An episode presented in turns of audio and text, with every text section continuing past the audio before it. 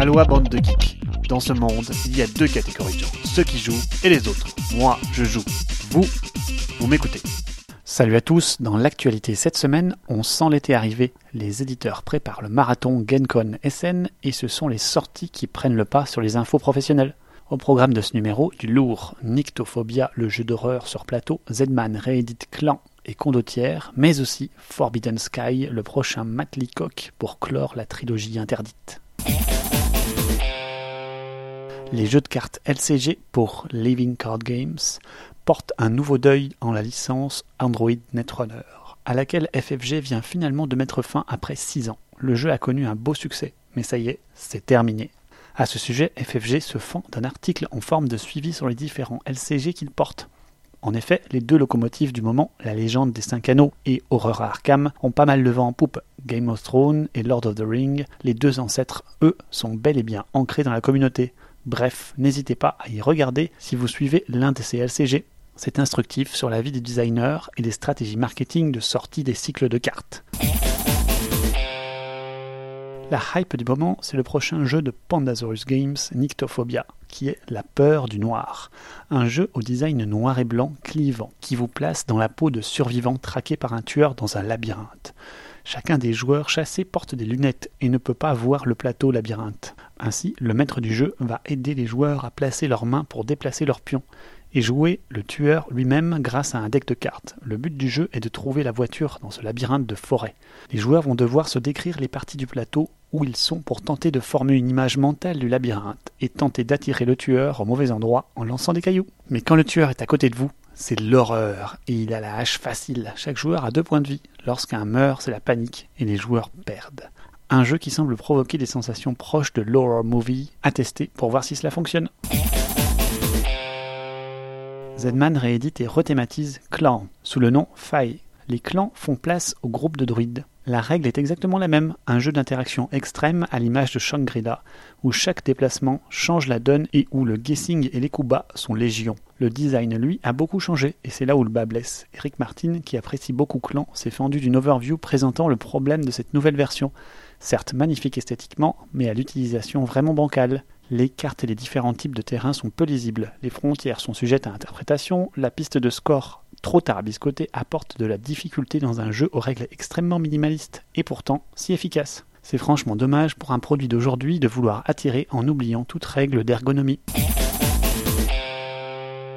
Zedman continue sa course à la réédition des grands classiques avec Condottière, un jeu de Dominique Erard qui est pour moi l'un des meilleurs jeux de pli, de contrôle et de négociation qui soit.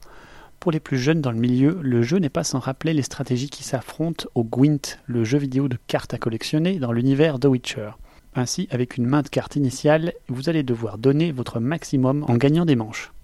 Toute la subtilité vient avec le fait de passer au bon moment face à des adversaires qui semblent avoir une main plus forte, ou refuser les batailles rangées à 4-5 joueurs qui finissent souvent en carnage avec un unique vainqueur. Le bluff est omniprésent.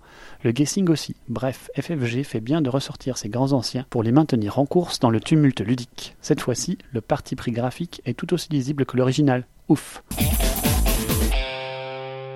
encore cette info qui en réjouira plus d'un.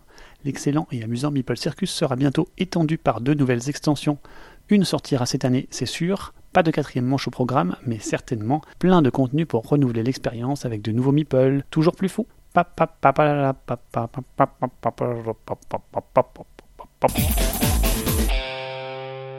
Encore une nouvelle qui ravive la flamme coopérative avec la sortie imminente de Forbidden Sky, le troisième opus, après l'excellent L'île interdite, une version familiale de Pandémie, puis le terrible et je trouve un peu trop aléatoire Le désert interdit.